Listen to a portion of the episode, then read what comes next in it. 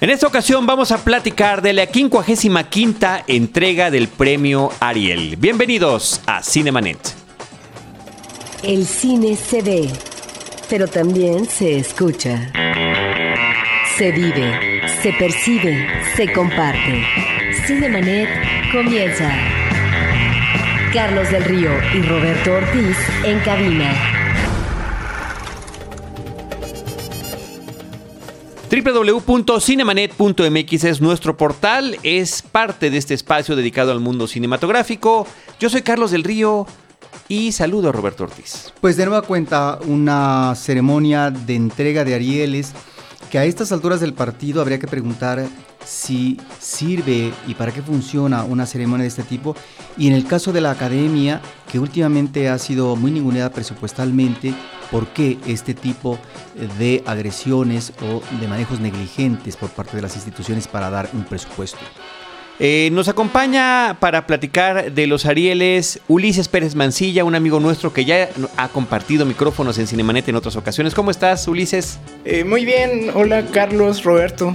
Mucho gusto, gracias por invitarme. Gracias, qué gusto tenerte. Ulises es un hombre de muchos talentos, ha trabajado en el cine mexicano como continuista, él ya tiene su propio cortometraje eh, que se va a exhibir en diferentes lugares, al ratito nos platicas de este aspecto. Eh, él es colaborador del proyecto Corre Cámara, donde también desde hace algún tiempo ha estado cubriendo desde su perspectiva eh, todo lo que tiene que ver con el premio de los Arieles. Eh, nosotros en Cinemanet también, desde hace varios años, es algo que nos interesa, es algo a lo que hemos puesto atención, es algo con lo que no siempre estamos de acuerdo, pero me parece, eh, bueno, al menos es mi parecer, Roberto, ya nos, nos dirás tú, que siempre es importante el estímulo a la producción cinematográfica, la cuestión de los premios, la cuestión del reconocimiento a eh, los creadores del cine nacional. Me acuerdo, Ulises, que en alguna de otras pláticas nos comentabas que Daniel Jiménez Cacho se queja cuando no gana Arieles, pero esta vez ganó otra vez un Ariel como actor eh, de reparto por la película Colosio. Eh, Ulises, los, los eh, premios de las películas pues ya los hemos publicado en Cinemas, ya los hemos platicado, los comento rápidamente, la película de Paula Markovich, el premio se llevó diferentes reconocimientos, ópera prima, mejor película, mejor guion y mejor edición. La película de Rodrigo Pla, La Demora, se lleva el premio a Mejor Guión Adaptado y Mejor Dirección. Eh, la película de Berardo González, Cuates de Australia, es la que se lleva el, mejor documental. La película... Em, el Fantástico Mundo de Juan Orol se lleva también varios premios, incluyendo el premio de Mejor Actor Protagónico y Mejor Fotografía. Eh, ¿Cuál me está faltando, Ulises? Eh, vestuario también de, para Juan Orol. Vestuario para Juan Orol, claro. Y los de Sabina Rivas, que al final era como la gran. Bueno, por número de nominaciones. Era como la gran favorita. era la gran favorita. Y, la vida precoz de Sabina Rivas, de Luis Mandoc. Y terminó ganando efectos especiales, actriz, coactuación femenina y diseño de arte. Y la película El sueño de Luz se lleva el Ariel por mejor actriz protagónica Úrsula Pruneda. Que era un premio un tanto cantado porque ya había recibido un premio internacional en ese rubro de la actuación. ¿Qué te pareció, Ulises, la ceremonia? Eh, personalmente la disfruté mucho, ¿no? Eh, eh, esta vez, bueno, previamente trabajé, quise hablar algo distinto, o sea, que en mi trabajo eh, fue como lo, ubicar eh, nominados y entrevistarlos, ¿no? Entonces de pronto le di como un poco prioridad al, a la labor, ¿no? Del, del, al oficio, ¿no? De, de, de, esta gente, porque además era de vestuaristas, eh, sonidistas. La disfruté mucho. Como con este bag de haber conocido a la gente, ¿no? Y, porque de pronto hablamos como de las películas, ¿no? Y de, y de y como de esta calidad, ¿no? Que, puedan no tener. Eh, la disfruté mucho, eh, siento que había como, hubo muchos momentos como de, eh, hacia las películas, ¿no? Fueron tratadas como con mucho cariño, sobre todo las películas de, de, los, de los presentadores, ¿no? Que hicieron este año, fue la temática fue parejas, ¿no? Parejas en el cine. Este, estuvo por ahí un poquito atropellada, tú, lo, notaste más, ¿no? En algunos, eh, sobre todo como en la logística y que, creo que eso siempre siempre ha ocurrido en la ceremonia. Nunca empiezan a tiempo, ¿no? Exacto, Dicen que ¿no? es, este, citan a la prensa una hora, pues eh, muchas horas después se supone que va a empezar la ceremonia, la alfombra roja, y todo se va retrasando, ¿no?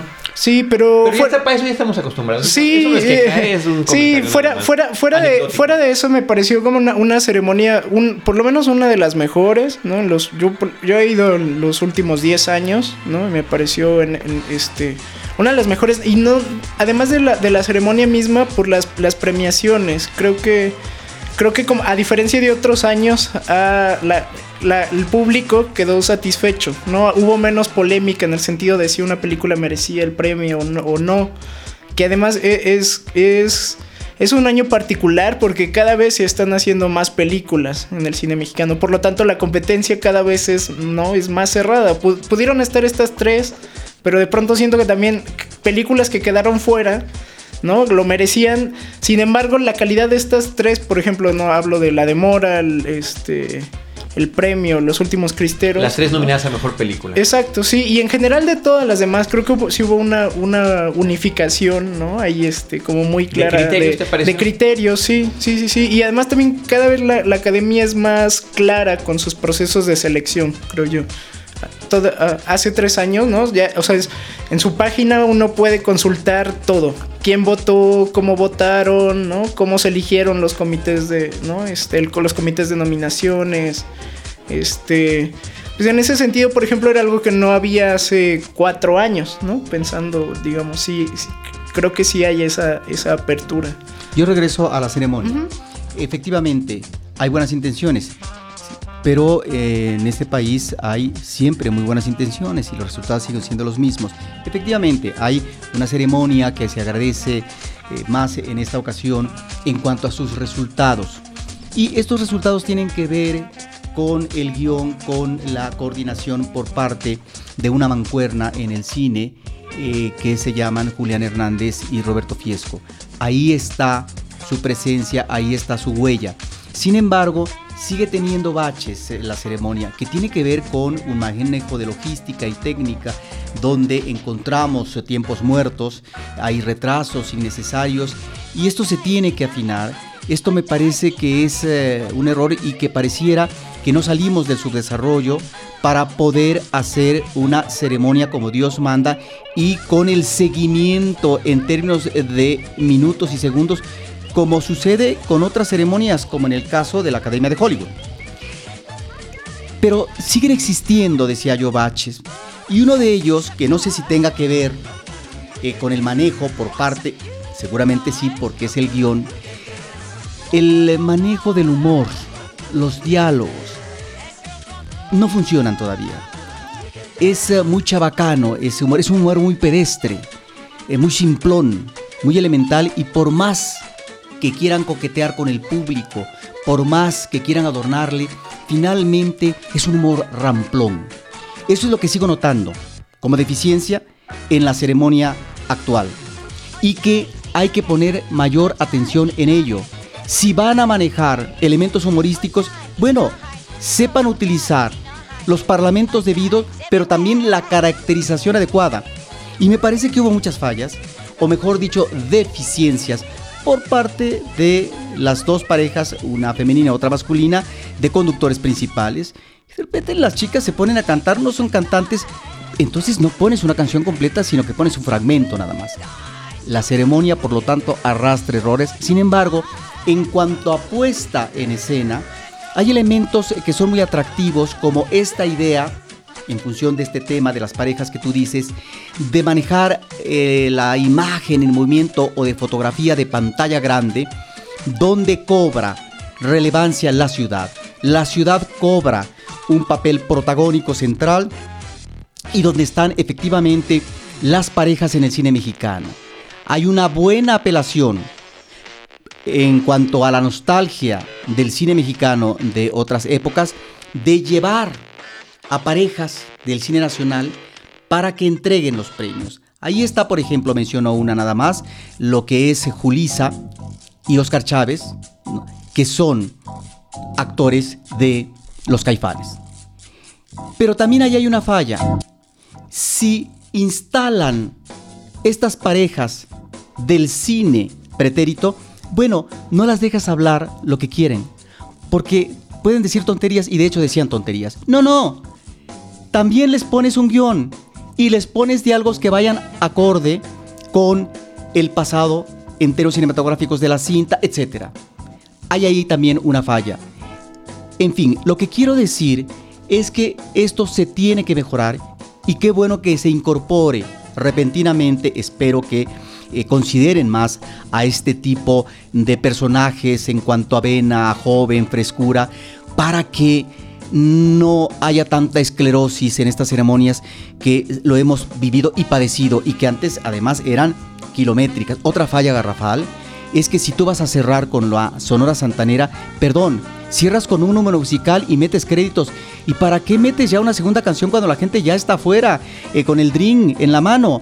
No, si no es un show aparte, no es eh, que el show va a continuar, el show ha terminado. Entonces, me parece por otro lado que la presencia al frente de la academia por parte de Juan Antonio de la Riva, cineasta, un hombre respetable, académico, eh, uno de los pocos que han hecho cine en provincia, en su propia zona donde él vivió, etcétera, y que conoce muy a fondo el cine y le tiene un gran cariño y respeto. No sé si tenga que ver su presencia el que ahora tengamos tres Arieles de Oro, que me parece que en esta ocasión hay un equilibrio con respecto a una figura del cine de la época de oro que si bien no fue una estrella rutilante como una María Félix o Dolores del Río, tiene obras muy meritorias como Pueblerina, que ya es suficiente para pasar a la historia, que es Columba Domínguez. Está también uno de los directores más importantes eh, de las últimas décadas en cuanto al abordaje experimental narrativo y también de la técnica eh, de digital en su momento, eh, que es uh, este director Rafael Corquidi. Y luego el que también le hayan homenajeado, que eso yo creo que tiene que más, más bien con el corazón de, de, Juan Antonio de la Riva, de haber homenajeado con un Ariel de Oro a Mario Almada. Bueno, Mario Almada es un director central, es de los últimos ídolos del cine, sobre actor central. actor central en el cine mexicano, ¿sí? Y que además le toca vivir lo que es ya el final del cine mexicano como industria y la transición a lo que va a ser eh, el, el, home pero que tiene que ver con una identificación en provincia de una serie de temáticas como el western, el tema del narcotráfico, etcétera, y que fue un personaje muy popular. Y que estos personajes aún vivos reciban estos premios, me parece que fue muy meritorio. Sí, un gran acierto. Y, y bueno, yo creo que eh, Corkidi dijo algo muy interesante, ¿no? En, al recibir su, Ariel de Oro y yo creo que tiene mucho que ver con todo lo que has narrado eh, acerca de la ceremonia y que es eh, con el hacer de las películas. En un momento en su discurso él se refirió a... no es que el cine de Hollywood sea malo, ¿no? Al, momento de, dijo, simplemente no lo sabemos hacer, o no, porque no está a nuestro alcance, ¿no? La manera en cómo lo hacen ellos. Él se refería a las películas y me pareció como un, gran, un gran acierto, ¿no? Y una, y una gran humildad también realmente, ¿no? De, ya, ya no como en este discurso de, ah, Hollywood nos aplasta en la cartelera, ¿no? Este, nuestro cine mexicano, pobre cine mexicano, no, sino simplemente también un poco como a, moldarnos, ¿no? Al, digamos, Hollywood es Hollywood porque es la maquinaria, ¿no? Este, pero tampoco es como de, denostar e, ese cine, ¿no? Pero sí también de pronto hay cosas que, y bien lo dijo, que no nos salen, ¿no? Entonces no sé si también, ¿no? Está eh, majestuosidad que a lo mejor de pronto puede tener la ceremonia del Oscar pueda de pronto, ¿no? Este ser emulada en, en exacto, a la, mejor ese era un, error de años pasados. Eh, que se quería hacer un estilo de ceremonia tipo Oscar. Obviamente es un referente, pero no significa que haya que copiar un estilo que posiblemente no nos queda, ¿no? Ni tenemos tampoco el tamaño de figuras conocidas, ya no hablemos de talento, simplemente conocidas como las que hay en la industria que se distribuye en cada rincón del planeta. Ulises, te quisiera preguntar con algo que podría ser un falso dilema, porque lo he escuchado antes de la ceremonia del Ariel.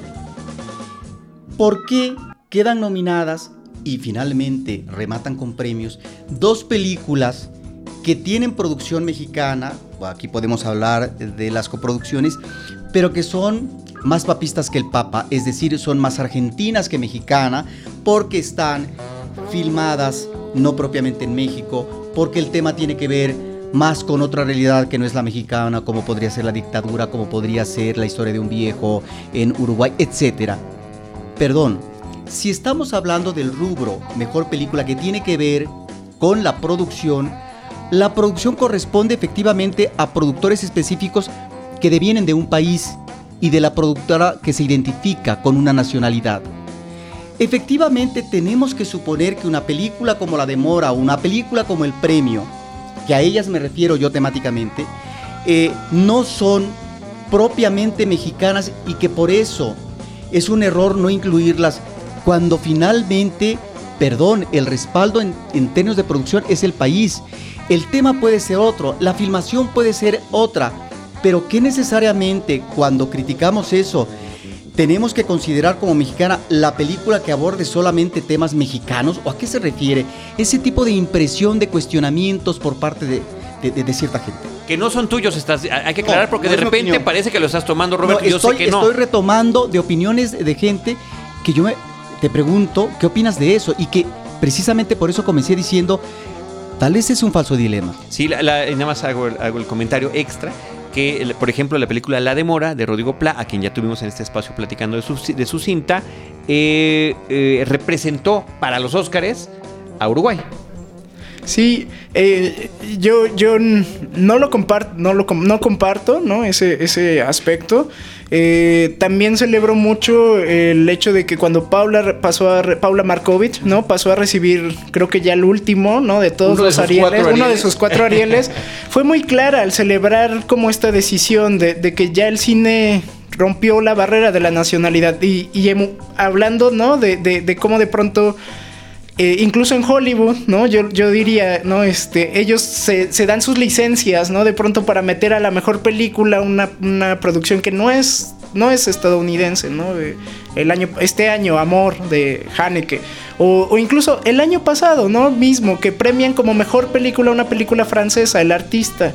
¿No? Que, que, creo que esas, esas, eh, eh, de verdad, es, es, eso, el cine, el cine está cambiando, empezando porque ha muerto el celuloide, ¿no? Y, todo este, todo esto de como estas nuevas ventanas que ha traído el digital, tanto de producción de cine como de exhibición de cine, ha hecho eso. cada vez más se están rompiendo las barreras a nivel mundial de la nacionalidad de una película. Y es muy cada vez es mucho más frecuente, ¿no? Ver a un director, ¿no? Este, mexicano haciendo una película en Suecia, con presupuesto alemán, ¿no? Y actores hollywoodenses, y, pero que en realidad trata una historia, ¿no? De, eh, cada vez son más, ¿no? Creo que, creo que sí, este, creo que esta apertura, ¿no? De la academia, o sea, y por demás me pareció como que seguro, sabían que los iban a cuestionar sí he oído eh, que, gente que, dice, no, pero es que es una película, no es mexicana, pero...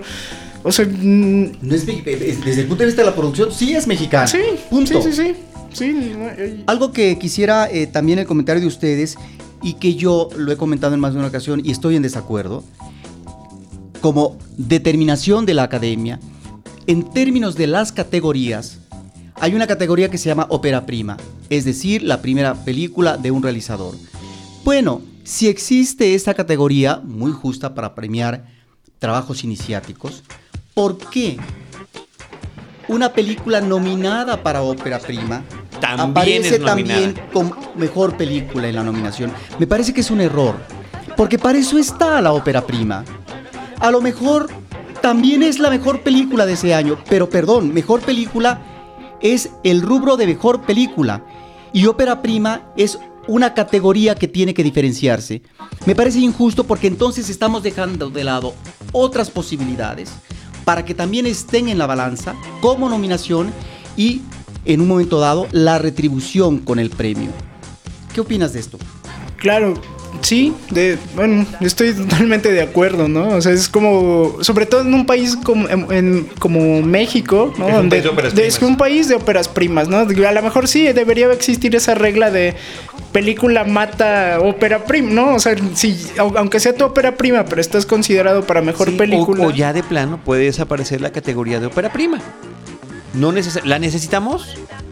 Yo no lo sé. Es pregunta, es pregunta. Yo creo que sí. En un país de óperas primas, ¿necesitamos la categoría de ópera prima? ¿Sí o no? Y si sí, ¿va a competir o no también como mejor película? Actualmente lo están haciendo, ¿no? Otra, eh, ¿por qué al final de cuentas nada más tres películas llegan a ser eh, nominadas cuando otras que tuvieron numerosas nominaciones? eh, me refiero, por ejemplo, al caso del Fantástico Mundo de Juan Orol, me parece que debería haber quedado nominada como mejor película.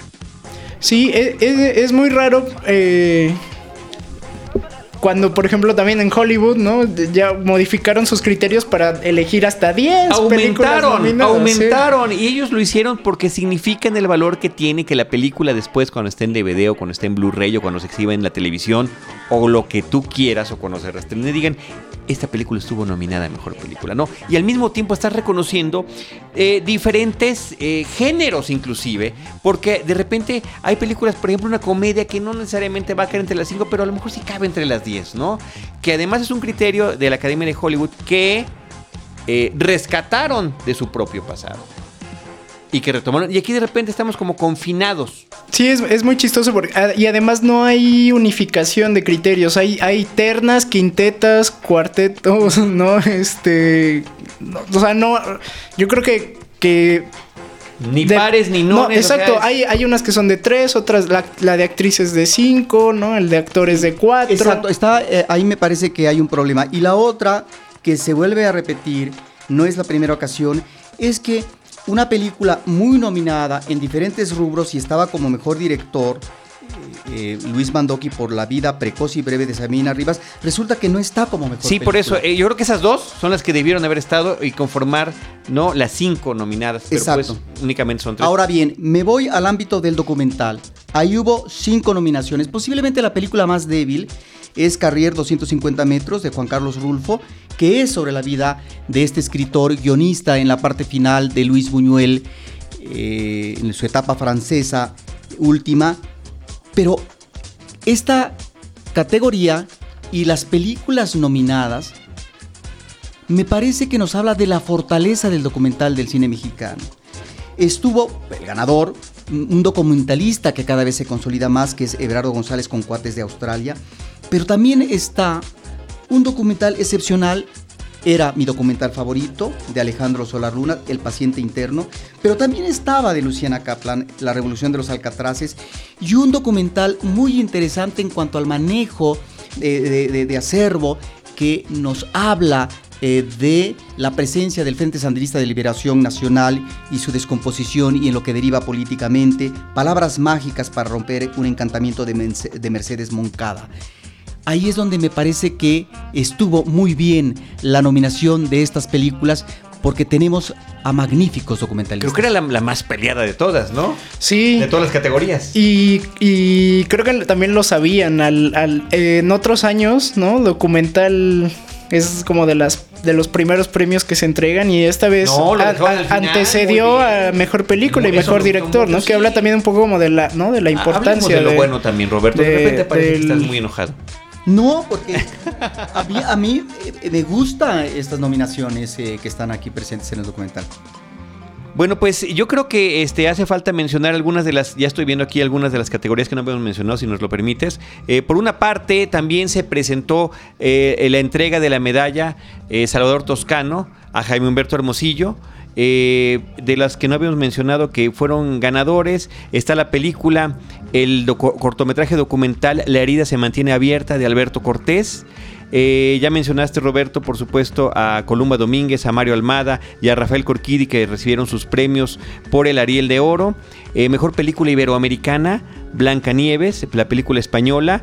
El mejor cortometraje de ficción, La Tiricia o Cómo curar la tristeza, de Ángeles Cruz. El mejor cortometraje de animación, La Noria, de Carla Castañeda. Eh, Carlos Hidalgo, sí lo mencionamos por el fantástico mundo de Juan Orol. Mejor música original, Carrier, 250 metros, se llevó este premio, Leonardo Heiblum y Jacobo Lieberman. Mejor sonido, Cuates de Australia. Eh, aquí estamos, ¿no? Eso es interesante que documentales estén siendo reconocidos no solamente con la nominación, sino también con el premio en las cuestiones técnicas de la película. El mejor maquillaje se lo llevó la película eh, Colosio, el asesinato, el maquillaje de Alfredo Mora. Y efectos especiales, La vida precoz y breve de Sabina Rivas, mejores efectos visuales de Depositarios y mejor coactuación femenina, tampoco la habíamos mencionado, Angelina Peláez por La vida precoz y breve de Sabina Rivas. Que yo pensé que Angelina Peláez iba a quedar fuera porque ya había recibido recientemente un premio en este rubro eh, con Cinco días sin hora. Eh, es una actriz, me parece, que está muy bien en esta película de Luis Mandoki y que este segundo premio es un reconocimiento a una larga trayectoria de una mujer que ha tenido presencia precisamente en un plano secundario, pero que tiene también eh, una incidencia muy favorable en el teatro. Sí, ella misma destacó, ¿no? Como la importancia también de que le dieron la oportunidad de interpretar un personaje que usualmente no la llaman para, ¿no? Para hacer. Creo que también eh, de pronto pasa eso en el cine mexicano, ¿no? Que hay, hay, actores de cierto tipo y ya, o sea, lo, encasillados y los llaman para hacer tiempo. Y creo que, creo que hubo esa riqueza, ¿no? En, estas nominaciones, como actores muy sólidos y de mucha trayectoria haciendo personajes novedosos. Carlos mencionó la medalla de Salvador Toscano que otorga la Fundación Toscano y la Cineteca Nacional Jaime Humberto Hermosillo, un director de una amplia trayectoria que además eh, dio una cachetada con guante blando al Instituto Mexicano del Cine a, través de su director, porque cuando recibe la medalla y la enseña de manera oronda al público, dice, bueno, yo acostumbro obsequiar mis premios, ¿sí? Y en esta ocasión, ¿no? Se la voy a otorgar ¿no? al IMCINE, en este caso a Jorge Sánchez, que además Jorge Sánchez ipso facto sube a darle el abrazo. ¿Qué cosa es lo que nos está queriendo decir Jaime Humberto? Sobre todo cuando dice que deja el digital después de varios de años de abordarlo. Es uno de los cineastas que tiene em, la conciencia, la claridad de la continuidad de la creación si no se da en el cine a través de las tecnologías alternativas, en este caso la grabación digital, pero también si se puede y debe ser a través de un celular. Y lo que está diciendo, voy a hacer ahora 35. Alguna gente dijo, bueno, pero si el 35 ya va a desaparecer. No. A lo que se refería él, quiero y voy a hacer una película de 35 es una película que esté en las salas de cine y que la vea el público amplio, el público que va a la sala, compra su boleto y no solamente los circuitos culturales. Y hablo de cachetada con guante blando porque en los últimos años, por lo menos en las últimas dos administraciones de INCINE, eh, no estoy hablando de que haya existido un ninguneo, pero lo que sí puedo reportar es que en el caso de Jaime Humberto no le han sido aprobados proyectos que él ha metido para firmar el 35. Y hablando de gente que se podría corresponder con él generacionalmente, yo cuestiono o pregunto, ¿por qué a un Felipe Casals se le dan alrededor de 50 millones dentro de la euforia y borrachera económica y de presupuestos en la época del centenario y bicentenario para su película Chico Grande, o que recientemente se le dé también, supongo, no sé cuántos millones, eh, pero también fue una película de exteriores histórica, El Ciudadano Buelna, que es un verdadero bodrio, y es un personaje histórica y políticamente interesantísimo. A él se le sigue dando dinero, pero no se le da a Jaime Humberto Hermosillo. Por eso la cachetada con guante blando, blanco. Blando, ya dijiste tres veces blando, dejémoslo, si ya me parece, no, eh, remato, me parece sí que es un señalamiento de, perdón, aquí estoy yo, y continúo. Sí, tal, cual como lo dices, creo que es, fue también otro de los momentos inspiradores y yo lo hilo también al discurso de Corkidi en el momento en el que dijo, yo no dejé de hacer cine simplemente me alejé del sistema porque a mí nunca me quiso. Creo que es un poco eh, lo que me lo que celebro es eso de, Hermosillo, ¿no? Tuvo, tuvo esa lucidez de imponerse y decir aquí estoy, ¿no? Y sigo tan vigente y, tan capaz de, seguir haciendo cine. Cine en términos ya de, ¿no? De no solo digital, es lo que él quiso decir es eso, quiere regresar a, los grandes, ¿no? A, los presupuestos, ¿no? Estar considerado en estos apoyos, ¿no? Gubernamentales, que efectivamente creo que junto con es Ripstein, Ripstein Casals, Fons, Jaime Humberto Hermosillo, ¿no? Son nuestros, nuestros y que además ha ganado Jaime Humberto dos Arieles, como también en su momento ganó más de un Ariel eh, Felipe Casal y como también Jorge Fons y en esa generación Arturo Ripstein.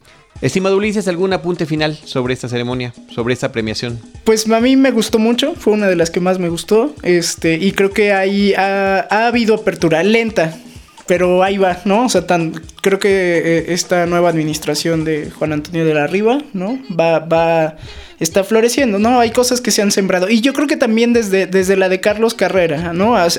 hubo una temporada en la que hubo muchas críticas a la academia y hubo respuesta, ¿no? Y parte de esa respuesta es, abran la página de la academia y viene todo claro, o sea, viene información de cómo se seleccionan las cosas, de cuáles son las actividades de la academia de pronto pasa, ¿no?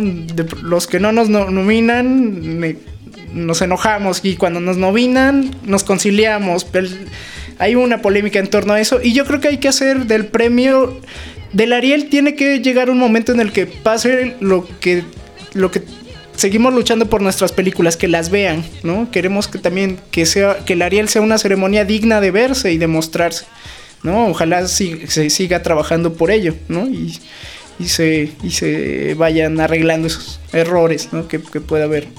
A mí sí me gustaría, y lo vamos a poner en el blog aquí en, en, cinemanet.mx, justamente donde sale este episodio, Ulises, tus participaciones previas, porque sí hay muchos puntos que efectivamente han evolucionado a lo largo de estos últimos años, esas últimas veces que hemos podido tener la oportunidad de charlar al respecto, y que es importante a quienes estén interesados, por supuesto, escuchar y que noten estas cosas en las que se ha avanzado. Nosotros, eh, en la parte de la cobertura de Cinemanet, les agradecemos mucho a, todos eh, los cinéfilos que nos acompañan en redes sociales.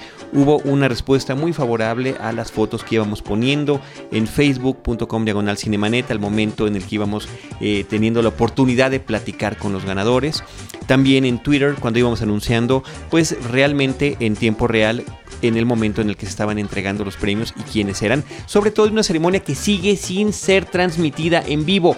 Ahora fue transmitida en vivo entre comillo, qué lástima que no es televisión, para que no vean entre eh, entre comillo y entre comillas, eh, para que las vieran con mis dedos como lo hago, porque estuvo diferida con 10 minutos. 10 minutos diferida a la hora de la hora no es en vivo, ¿no? Y eso está diseñado como para poder eh, eh, eliminar lo que sea inconveniente si es que así lo hubiera. Eh, fue transmitida por un canal de TVC, el canal de cine mexicano. También será transmitida en una repetición ya editada, como acostumbra el canal 22, en una semana después. Pero bueno, finalmente ahí están. Eh, gracias por los que nos siguen en Facebook, en Twitter. Estamos preparando ya lo que tuvimos de entrevistas, que me parece que es muy interesante, gracias a todo este apoyo increíble de Filmen en la cuestión de la producción en video, de la edición y demás. Ahí estuvimos eh, Mariana Delgado, Carlos Tenrero, Paulina Villavicencio y Roberto Ortiz y un servidor ahí haciéndonos bola para lograr estas entrevistas, eh, que nos dé mucho gusto. Y bueno, aprovecho para dar como siempre también el apoyo de Anchor Sound, que es el equipo eh, que está detrás de nuestras grabaciones de audio con eh, Ever Espino en los controles y Paulina Villavicencio en la edición. Estimado Ulises, muchas gracias. Gracias a ustedes por la invitación. Querido Roberto, Amigos, los esperamos nosotros en nuestro próximo episodio de Cinemanet. Nos recuerden, también estamos en Cinemanet 1 en YouTube. En cualquiera de estos espacios, nosotros los estaremos esperando con cine, cine y más cine.